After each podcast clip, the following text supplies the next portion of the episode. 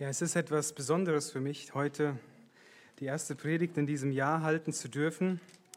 Und wir halten uns jetzt an keine besondere Reihenfolge, sondern es war jetzt freie Textauswahl und da dachte ich, dass es ähm, dass ein Text aus 2. Mose 33 ähm, ab Vers 12 und bis 23 und dann ab 34 Vers 5 und weiter für uns ähm, in diesem Jahr ein Wegweiser sein kann, eine Hilfe sein kann für den Start in 2023. Und bevor ich den Text lese, möchte ich gerne beten. Ja, Herr, du bist der Geber aller Gaben. In deiner Hand steht unsere Zeit und ja, wir sind abhängig von dir in in jedem einzelnen Schritt, den wir gehen. Auch haben wir heute den, den Schritt gemacht in das neue Jahr und das ist ein Geschenk deiner Gnade. Und wir wollen in diesem Bewusstsein auch das neue Jahr beginnen. Und so richte du heute unser Herz aus auf dein Wort und lass uns heute lernen, das, was du uns heute durch den Text sagen möchtest. Wir danken dir, dass du ein lebendiger Gott bist ein redender Gott bist, ein Gott, der zugesagt hat, jetzt hier unter uns zu sein. Amen. Ja, ich lese den Predigtext aus 2. Mose 33 ab Vers 12. Da heißt es, vielleicht warte ich noch ein bisschen, etwas ungewohnt, 2. Mose, wohl weit vorne. Und Mose sprach zu dem Herrn, siehe, du sprichst zu mir, führe das Volk hinauf aber du lässt mich nicht wissen, wen du mit mir senden willst. Und doch hast du gesagt, ich kenne dich mit Namen und du hast Gnade gefunden vor meinen Augen. Und wenn ich nun Gnade gefunden habe vor deinen Augen, so lass mich doch deine Wege wissen und erkennen, damit ich Gnade finde vor deinen Augen. Und bedenke doch, dass dieses Volk dein Volk ist.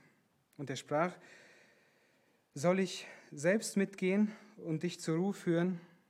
Er aber sprach zu ihm, wenn du nicht selbst mitgehst, so führe uns nicht von hier hinauf. Denn woran soll denn erkannt werden, dass ich Gnade gefunden habe vor deinen Augen, ich und dein Volk, als daran, dass du mit uns gehst, so dass ich und dein Volk ausgezeichnet werden vor jedem Volk, das auf der Erde, Erdboden ist. Und der Herr sprach zu Mose auch dies, was du jetzt gesagt hast, will ich tun. Denn du hast Gnade gefunden vor meinen Augen und ich kenne dich mit Namen. Er beantwortete, so lass mich doch deine Herrlichkeit sehen. Und der Herr sprach, ich will alle meine Güte vor deinem Angesicht vorüberziehen lassen und will den Namen des Herrn vor dir ausrufen. Und wem ich gnädig bin, dem bin ich gnädig. Und über wen ich mich erbarme, über den erbarme ich mich. Und er sprach weiter, mein Angesicht sollst du nicht sehen, denn kein Mensch wird leben, der mich sieht. Da sprach der Herr, siehe, es ist ein Ort bei mir, da sollst du auf den Felsen stehen. Und wenn meine Herrlichkeit vorübergeht, so stelle ich dich in die Felskluft und will dich mit meiner Hand so lange bedecken, bis ich vorübergegangen bin. Und wenn ich dann meine Hand vorüberziehe, so darfst du hinter mir hersehen, aber mein Angesicht soll nicht gesehen werden. 34, Vers 5. Da kam der Herr in einer Wolke herab und trat dort zu ihm und rief den Namen des Herrn aus.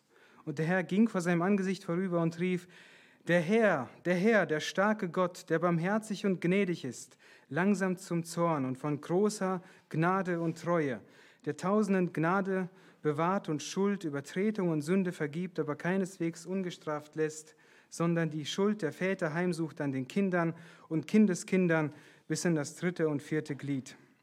Der neigte sich Mose schnell zur Erde und betete an. Soweit der Predigtext. Hast du dir eigentlich Vorsätze gemacht für dieses neue Jahr? Vielleicht hast du dir vorgenommen, etwas abzunehmen oder mehr Sport zu machen oder mehr Zeit mit deiner Familie zu verbringen oder einfach in deine Ehe, in Freundschaften zu investieren. Und ich möchte dich nicht entmutigen, solche Vorsätze zu treffen und sagen, das bringt alles nichts. Doch es kann durchaus gut sein, wenn wir am Anfang des Jahres uns Vorsätze machen. Es ist etwas Gutes. Und auch wenn sich unsere Vorsätze vielleicht zunächst einmal gar nicht von den Vorsätzen unserer ungläubigen Mitmenschen unterscheiden, dann kann es gut sein, wenn du Vorsätze hast. Aber als Christen haben wir noch eine viel, viel höhere, Berufung. Als Christen haben wir auch Vorsätze, über die ein Nichtchrist überhaupt nicht nachdenkt. Also Ziele, die wir uns stellen sollten, nicht nur heute, sondern eigentlich die, die Grundhaltung unseres Lebens sein sollte. Ziele, die Gott uns vorstellt. Wenn Gott nämlich sagt, dass er verherrlicht werden will, dann sollte das unser Ziel sein. Und vielleicht ist, kann auch so ein Tag, so ein erster Tag im Jahr nochmal für dich eine Ermutigung sein, ja, ich möchte in diesem Jahr 2023 Gott mehr verherrlichen und Jesus Christus ähnlicher werden. Also Ziele sind etwas Gutes. Und bewusste Entscheidungen zu treffen, Dinge im Leben zu ändern, ist auch etwas Gutes. Manchmal denken wir, ähm, ja, es muss alles irgendwie eher so passiv passieren, aber dem ist nicht so. Gott fordert uns manchmal heraus, wirklich Dinge anzugehen und Vorsätze zu treffen. Und das sieht man auch an, bei den Korinthern. Ich möchte das einfach so an, an den Anfang stellen als ein Beispiel für Vorsätze, für Veränderung, die ich auch ähm, uns heute allen wünsche und auch mir persönlich. Die Korinther waren ja nicht die geistlichste Gemeinde und Paulus hat ihnen den ersten Brief geschrieben und dann im zweiten schreibt er ihnen, okay, euer Bemühen, äh, meine Ermahnung hat bei euch etwas bewirkt. 2. Korinther 7, Vers 11.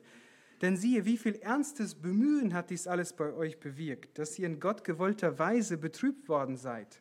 Dazu Verantwortung, Entrüstung, Furcht, Verlangen, Eifer, Bestrafung. Ihr habt in jeder Hinsicht bewiesen, dass ihr in der Sache rein seid.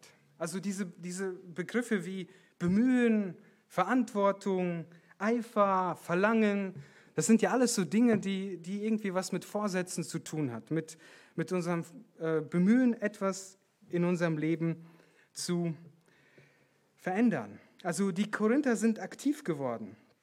Und vielleicht gibt es auch Bereiche in deinem Leben, wo du einfach aktiv werden musst, aktive Veränderung erlebst. Aber dann gibt es auch eine Veränderung, ähm, die, ähm, die so unbemerkt passiert nämlich die Veränderung, die Gott in uns bewirkt, ohne dass wir es uns vornehmen oder ohne dass wir eine ganz bewusste Entscheidung dafür treffen.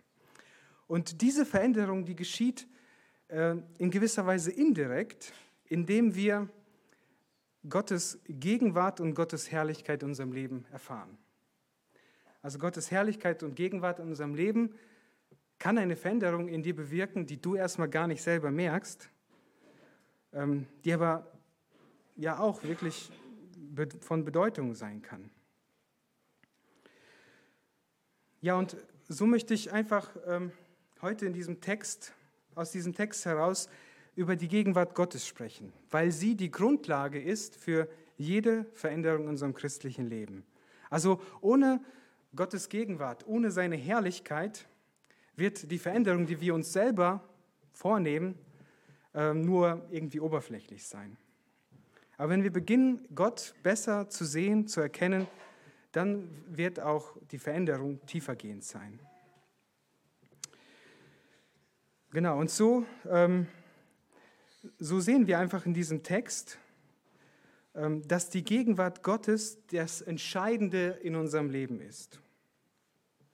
Darum soll es heute gehen. Also die Gegenwart Gottes, die Bedeutung der Gegenwart Gottes im Leben als Christ. Ohne diese, ohne diese Gegenwart Gottes, ohne die Herrlichkeit Gottes können wir unser Leben als Christ gar nicht führen. Und das ist das, was wir brauchen. Und so wollen wir auf drei Wahrheiten aus diesem Text ähm, blicken. Man kann, dieser Text ist wirklich sehr, sehr reich und man könnte sehr, sehr lange darüber predigen. Das ist eine der zentralen Verse der Bibel. Aber ich möchte einfach auf drei ähm, Dinge hinweisen, die etwas über die Bedeutung der Gegenwart Gottes in unserem Leben zeigt. Nämlich die Gegenwart Gottes ist aus Gnade, Die Gegenwart Gottes ist etwas, was unverzichtbar ist für uns. Und die Gegenwart Gottes, die bewirkt in uns, dass wir ein Verlangen bekommen nach mehr. Also die Gegenwart Gottes ist zunächst etwas, was Gott aus Gnade schenkt. Nun, vielleicht denken wir kurz nochmal über die Gegenwart Gottes nach. Also, wenn wir die Bibel aufschlagen, dann ist Gott einfach da. Und so zieht sich dieses Thema eigentlich von 1. Mose 1, Vers 1, am Anfang schuf Gott Himmel und Erde, bis in die Offenbarung, Offenbarung 22, wo, wo Gott mit seinem Volk dann in alle Ewigkeit in seiner Gegenwart lebt. Also es zieht sich wirklich durch die ganze Bibel.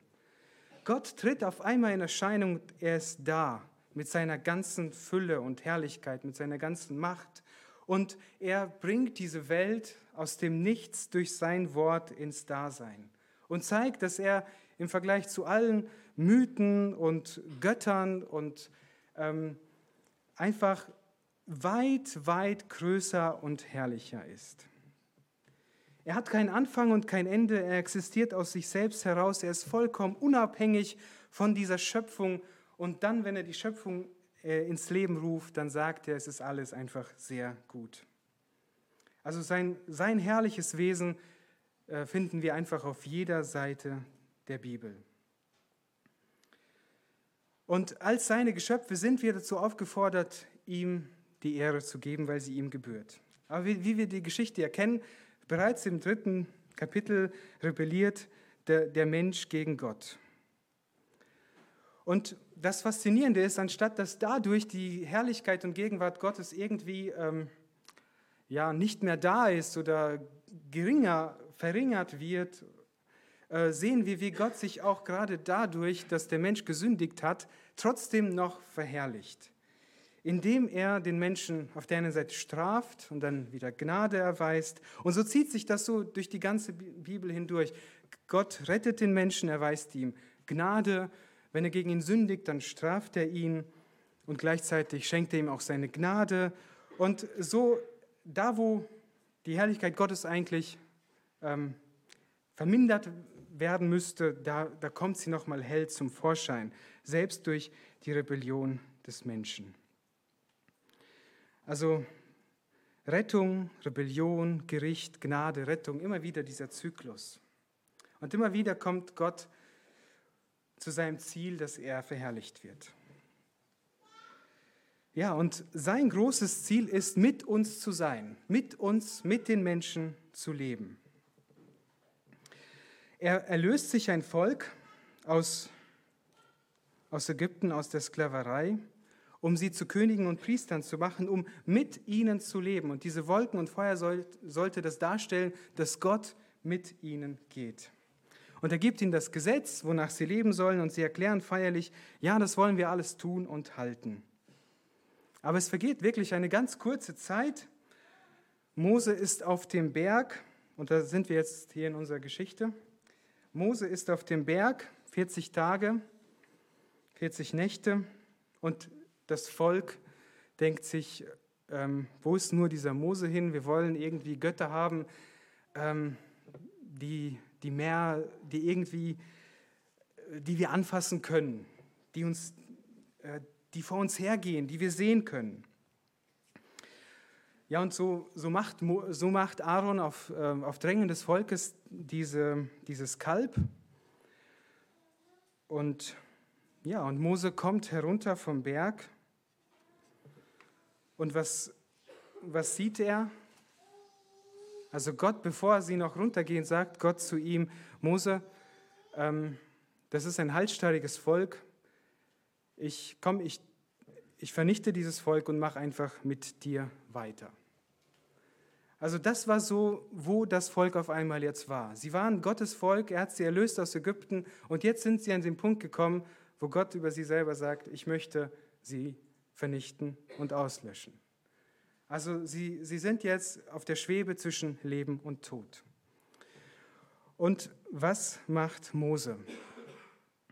Mose, er geht nicht auf die Bitte Gottes ein, sondern er bittet Gott inständig darum und sagt, ähm, nein Herr, wenn du dieses Volk auslöschen willst, dann lösche mich mit diesem Volk aus. Ähm, also ähm, Mose geht nicht auf die Bitte Gottes ein. Wir sehen hier, das Volk hat Zorn verdient durch ihren Ungehorsam. Aber Mose besänftigte das Angesicht. Er appellierte dabei an die Ehre Gottes und sagte zu Gott, hör mal, Herr, äh, wenn ich dieses Volk auslösche, was, was werden dann die Ägypter über dich denken? Sie werden doch sagen, du hast dieses Volk herausgeführt, um sie zu verderben. Und dann erinnert er Gott noch einmal an die Verheißungen, die er seinen Vätern gegeben hat. Und er sagt dort, du hast doch Abraham, Isaac und Israel die Verheißung gegeben, dass sie ein großes Volk sein wollen. Und jetzt, ähm, jetzt möchtest du sie auslöschen. Denk doch an die Verheißung und vergib deinem Volk. Und wir sehen, wie Mose einfach mit, dem, mit Gott ringt, dass es einfach weitergeht mit diesem Volk. Und jedes Mal, wenn Mose mit Gott ringt, lässt sich Gott von äh, Mose erbitten. Das ist das Erstaunliche. Mose, Gott macht weiter mit diesem Volk. Also Mose appelliert an die Verheißungen Gottes, Mose appelliert an die Ehre Gottes. Und das ist, glaube ich, auch das, was wir, wenn wir zu Gott beten, tun können. Wir können sagen, Herr, äh, tue das, um dich zu verherrlichen. Oder tue das, weil du zugesagt hast, es zu tun. Also Mose ist uns ein Beispiel, wie wir beten können. Aber wir sehen weiter, dass dieser Fall, diese Sünde des Volkes, es hat ähm, auf jeden Fall eine Auswirkung nämlich 3000 Männer müssen sterben. Also Gott vergibt, Gott tötet nicht das ganze Volk, aber 3000 Mann müssen sterben. Mose sagt zu mir, zu den Leviten, zu mir, wer, wer für den Herrn ist. Und dann gehen die Leviten durch das Lager und töten 3000 Männer. Wahrscheinlich die Männer, die besonders in dieser ganzen Sünde so vor, vorangegangen sind und die jetzt auch noch nicht bereit waren, ähm, über ihre Sünde Buße zu tun. Diese 3000 Männer mussten sterben. Und jetzt stellt sich die große Frage, wie ist das jetzt mit der Gegenwart Gottes mit in diesem Volk? Kann Gott unter diesem Volk wieder wohnen? Also Mose appelliert noch einmal in Ende 32. Ihr könnt es gerne einfach noch mal die Tage durchlesen, dann werdet ihr einiges wiedererkennen. Ich konnte jetzt nicht alles ähm, lesen, sonst würde allein die Textlesung zu lange dauern. Also Mose er appelliert einfach daran und sagt, vergib uns einfach, tilge unsere Schuld aus. Und Gott sagt, okay, ähm, ich vergebe euch. Und jetzt ist die Frage, wie ist das mit der Gegenwart Gottes? Also wir wollen ja über die Gegenwart Gottes nachdenken. Die Gegenwart Gottes als etwas, als, ein, als eine Gnade Gottes. Und hier sehen wir schon, wenn Gott mit diesem Volk weitermacht, wenn er unter diesem Volk leben will, dann kann es nur Gnade sein. Weil Gott sagt selbst zu ihnen, sie sind ein halsstarriges Volk, sie sind ein böses Volk. Und eigentlich kann ich mit diesem Volk überhaupt nicht mitgehen. Ich müsste sie töten, wenn ich unter ihnen leben würde. Ist Gegenwart Gottes möglich? Und wir werden sehen, die, sie ist möglich und sie ist nur möglich wegen der Gnade Gottes. Also was sie verdient haben, war, war einfach der Tod. Und Gott selber sagt es. Sie haben, sie haben die, durch ihre Sünde die Gemeinschaft mit Gott zerbrochen, den Bund zerbrochen. Alles war am Boden. Und nur die Gnade Gottes ähm, nur unverdiente Zuwendung Gottes kann, kann das wiederherstellen. Aber wir sehen, dass, dass das nicht so einfach ist. Also ähm, lest das einfach, äh, wenn ihr zu Hause seid, die, dieses Ringen, dass das nicht so einfach ist. Gott sagt, nein, ich, ich, ich schicke euch jemand mit, ich schicke euch einen Engel mit, der wird mit euch gehen, der wird euch in das Land führen, in das Land der, der Amoriter, Hethiter, Perisiter, also sieben Länder. In das Land wird er euch führen, aber ich selber, ich gehe nicht mit. Und jetzt kommt allein schon diese Aussage, ich gehe nicht mit, bewirkt in dem Volk, als sie das hören, dass Gott das zu ihnen sagt. Also sie waren das immer gewohnt, irgendwie so selbstverständlich, Gott geht mit uns mit. Und jetzt sagt Gott, ich gehe nicht mit euch mit. Und dann sagt, steht in 33 Vers 4, das ist eine harte Rede. Und das Volk trug Leid und niemand legte Schmuck an. Also sie, sie zeigen jetzt durch, dass es ihnen wirklich irgendwie etwas bedeutet. Dass sie wirklich etwas getan haben, was böse war in den Augen des Herrn. Und genau, sie, sie, sie reißen sich den Schmuck ab als ein Zeichen ihrer Betrübnis. Und dann errichtet Mose ein Zelt. Außerhalb des Lagers, weil Gott hat ja gesagt, unter diesem Volk möchte ich nicht leben, errichtet Gott ein Lager, äh, Mose ein Lager, ein Zelt. Und das ist das Zelt der Zusammenkunft, so wie Vers 7, wie es hier heißt. Und Mose, er geht immer wieder in dieses Zelt hinein. Und es heißt hier, dass Mose mit Gott gesprochen hat, wie ein Freund mit einem Freund spricht. Also Gott wollte nicht mehr unter dem Volk wohnen, aber es gab noch einen Ort, das war dieser, dieses Zelt, da war Gott. Und wir sehen auch, wie das Volk dann langsam beginnt zu verstehen, wie wichtig die, Herr die Gegenwart und die Herrlichkeit Gottes für sie ist. Mose sagt, wir gehen nicht weiter, ohne dass du mit uns gehst. Wir bleiben jetzt hier. Ähm, wir gehen nur weiter, wenn du mit uns mitkommst. Und, und jedes Mal, wenn Mose in das Zelt ging, dann standen alle Israeliten auf und, und da stand jeder still, äh, bis Mose in das Zelt hineingegangen ist. Also sehen wir, das Volk beginnt ähm, einfach jetzt zu lernen, wie wichtig die Gegenwart Gottes für sie ist. Und Mose erringt darum, dass Gott mit dem Volk mitgeht. Und dann sagt Gott auch irgendwann, ja, ich gehe mit euch mit. Aber schaut mal in den Text, wie oft dieser Ausdruck vorkommt, du hast Gnade gefunden vor meinen Augen. Ähm, also, dass Gott jetzt mitgeht, das ist einfach nur die Gnade Gottes. Und, ähm, und das wird einfach an diesem Ausdruck deutlich, Mose, du hast Gnade vor meinen Augen gefunden. Also sie haben es überhaupt nicht verdient, es war ein Geschenk. Und wenn Jesus Christus kommt, ich möchte einfach ein ähm, ins Neue Testament kurz gehen. Wenn die absolute Offenbarung Gottes kommt, wenn der Sohn Mensch wird, das, was wir zu Weihnachten gemeinsam gefeiert haben, dann heißt es, das Gesetz wurde durch Mose gegeben, aber die Gnade und die Wahrheit ist durch Jesus Christus geworden. Also wenn die Gegenwart Gottes zu uns kommt, dann kommt die Gnade Gottes zu uns.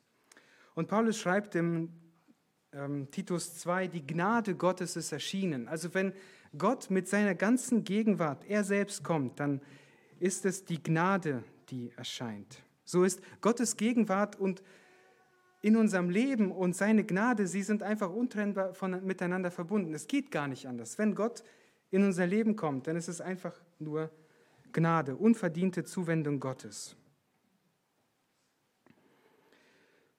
Und so können wir das auch einfach auf uns anwenden.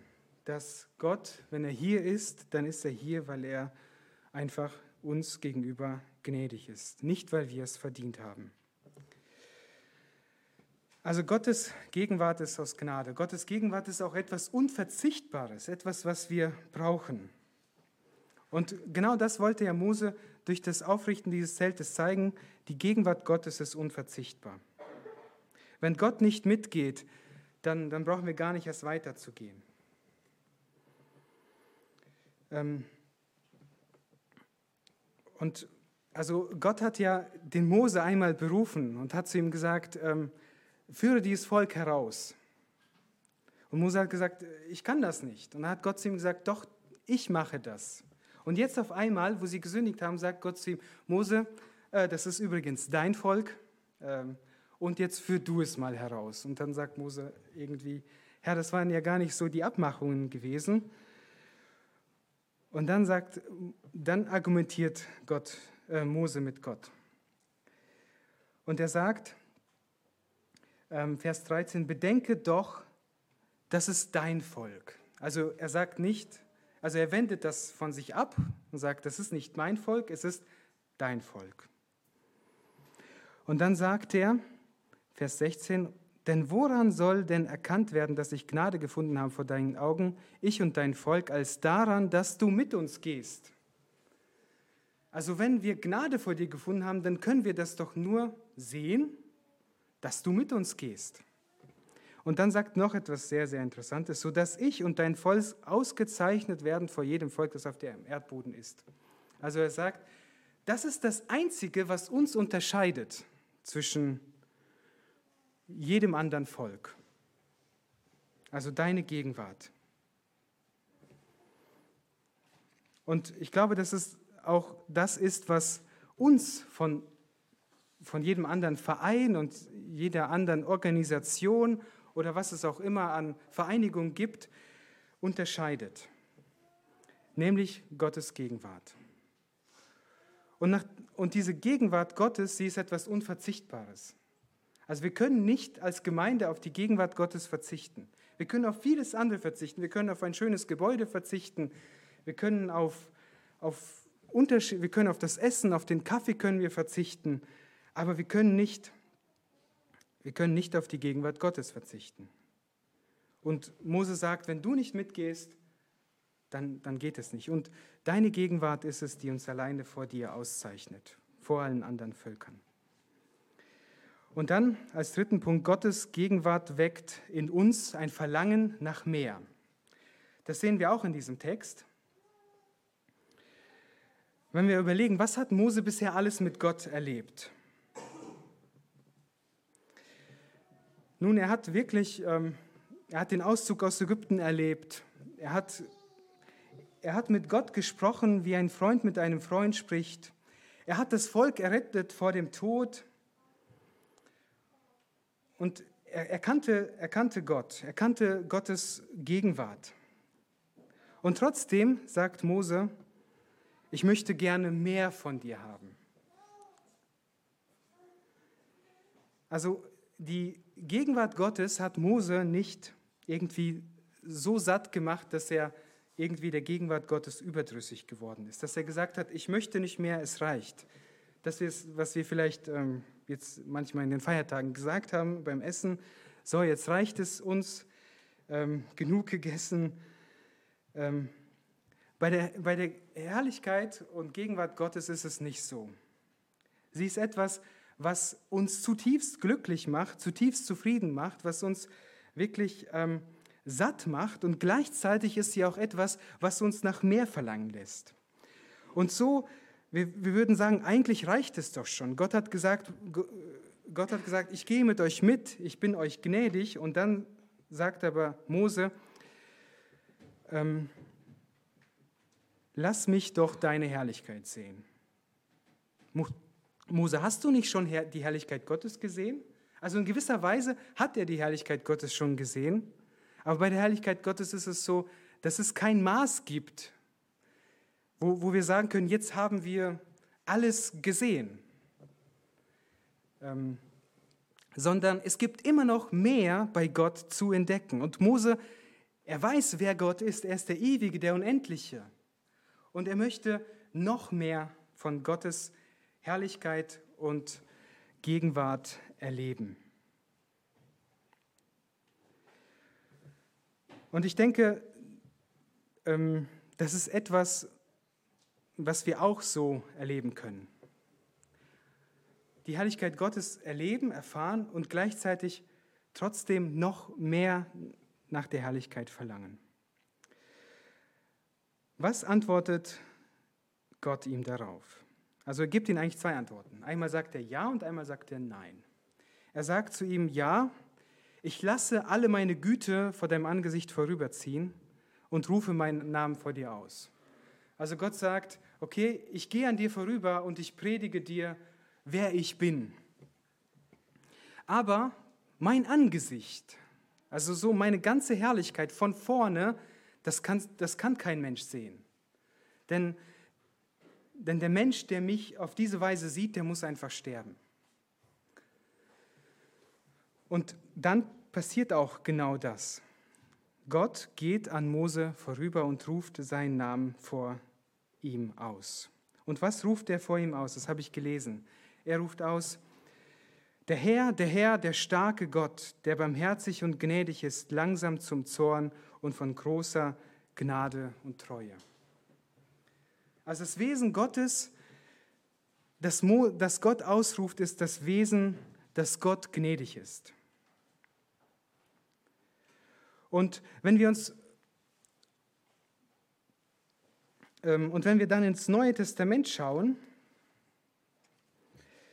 dann, dann merken wir, dass Mose noch gar nicht, dass, Mose, dass Gott diese, diese Bitte ja nicht erfüllen konnte, weil, weil diese, äh, das Zeigen der Herrlichkeit Gottes etwas war, was noch bevorstand.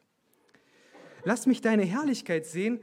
Auf der einen Seite konnte Mose es erfahren, konnte Mose sie sehen. Auf der anderen Seite hat Gott Nein gesagt, weil er beschlossen hat, seine Herrlichkeit ähm, später zu offenbaren, nämlich seine Herrlichkeit durch seinen Sohn.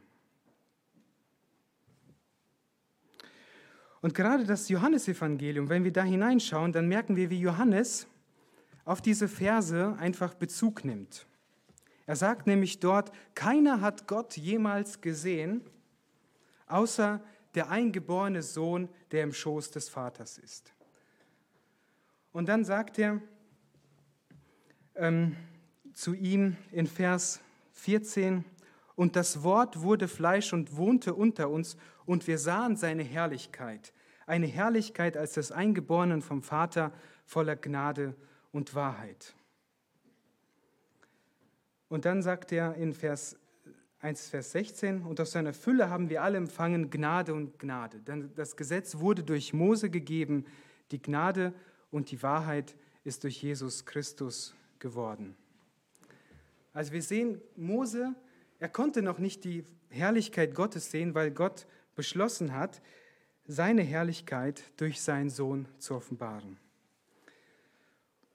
Also hat Mose weniger gesehen als das, was wir heute in der Bibel im Neuen Testament sehen, als neutestamentliche Gläubige. Also der, wir sind in einen Bund eingetreten, der besser ist als der alte Bund. Und obwohl Mose so innige Gemeinschaft mit Gott hatte, so viel mit Gott erlebt hatte, können wir sagen, die Offenbarung, die wir in der Bibel im Neuen Testament haben, ist größer als das, was Mose äh, erlebt hat, damals in der Stiftshütte oder im Zelt der Zusammenkunft und auch damals, als er Gott einfach visuell gesehen hatte und gehört hatte und, und da sehen wir einfach, welches Vorrecht wir haben als ähm, Gläubige des neuen Bundes. Und jetzt äh, komme ich noch einmal zurück zur Veränderung. Dass diese Herrlichkeit, das Betrachten dieser Herrlichkeit uns, Gott uns dadurch verändert. Nämlich als Mose einmal aus diesem Zelt herauskam, dann merkte er nicht, dass er leuchtete. Er kam heraus und ähm, die Leute sahen, er, er hatte auf einmal ein, ein Strahlen, weil er einfach in der Gegenwart Gottes war. Und, und weil die Leute das nicht ertragen konnten und weil dieses Strahlen einen auch bald wieder aufhören würde, hat er sich bedeckt. Und genau so dürfen wir auch, wenn wir in das Wort hineinschauen und dort Gottes Herrlichkeit sehen, genauso auf diese Weise, wenn wir wirklich Jesus Christus da sehen und der Heilige Geist uns ähm, eröffnet, können wir Gottes Herrlichkeit sehen. Und durch, dieses, durch diesen Prozess des Anschauens werden wir verändert. Und Paulus beschreibt das in 2. Korinther 3, Vers 18. Da sagt er, ich möchte das mal lesen. Wir alle aber, indem wir mit unverhülltem Angesicht die Herrlichkeit des Herrn anschauen, wie in einem Spiegel, werden verwandelt in dasselbe Bild von Herrlichkeit zu Herrlichkeit, nämlich vom Geist des Herrn. Also wir werden dann, wenn wir Jesus sehen in der Bibel und diese Herrlichkeit anschauen, dann beginnt in uns ein Veränderungsprozess, ähm, der immer weiter geht. Und so möchte ich neben all den Vorsätzen, die du dir vielleicht vorgenommen hast, wünschen, dass du dir den Vorsatz nimmst, in diesem Jahr die Herrlichkeit Jesu Christi zu sehen. Wie können wir diese Herrlichkeit sehen? Nun, Jesus ist Fleisch geworden und, das Fle ähm, und er ist nicht mehr da, sondern er hat uns sein Wort gegeben. Das heißt, indem wir sein Wort anschauen, ähm, können wir seine Herrlichkeit sehen. Und deshalb möchte ich dich einfach heute an diesem ersten Tag des Jahres dazu aufrufen, lies ähm, deine Bibel, lies deine Bibel nicht aus Pflicht, was mir auch schon viel zu oft passiert, dass ich sie einfach lese, weil, weil ich da einen Plan habe, den ich erfüllen will. Lies sie nicht aus Pflicht, sondern lies sie mit dem Ziel, darin die Herrlichkeit von Jesus Christus zu sehen.